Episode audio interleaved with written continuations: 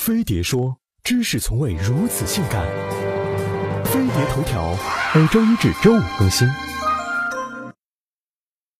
从今年十月到十二月底，在中国田径协会上注册的马拉松及相关赛事就有六十三场之多，相当于每两天就有一场马拉松开赛。马拉松全程距离四十二公里左右，是国际上非常普及的长跑比赛项目。如今，它更成为了全民的狂欢 party。不管是下雨、PM 二点五爆表，还是屡见不鲜的跑步猝死，都阻挡不住跑友的热情。为什么马拉松这么火？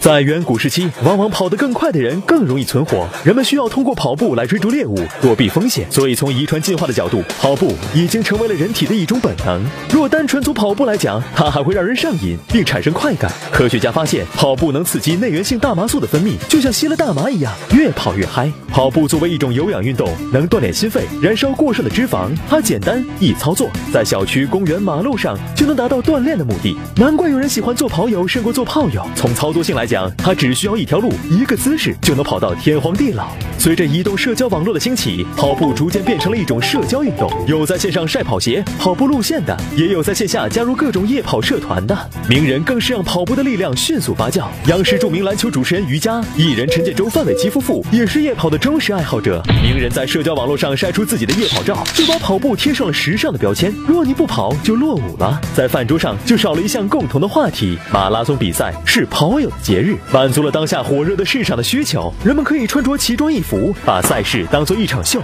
可以拍照，可以上传朋友圈。至于名字，又有多少人在乎呢？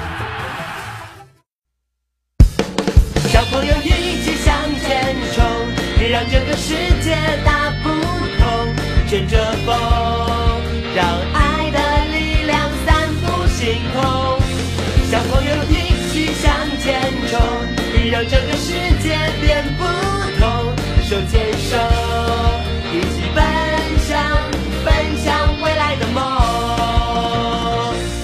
多么想让这个世界变得很不一样。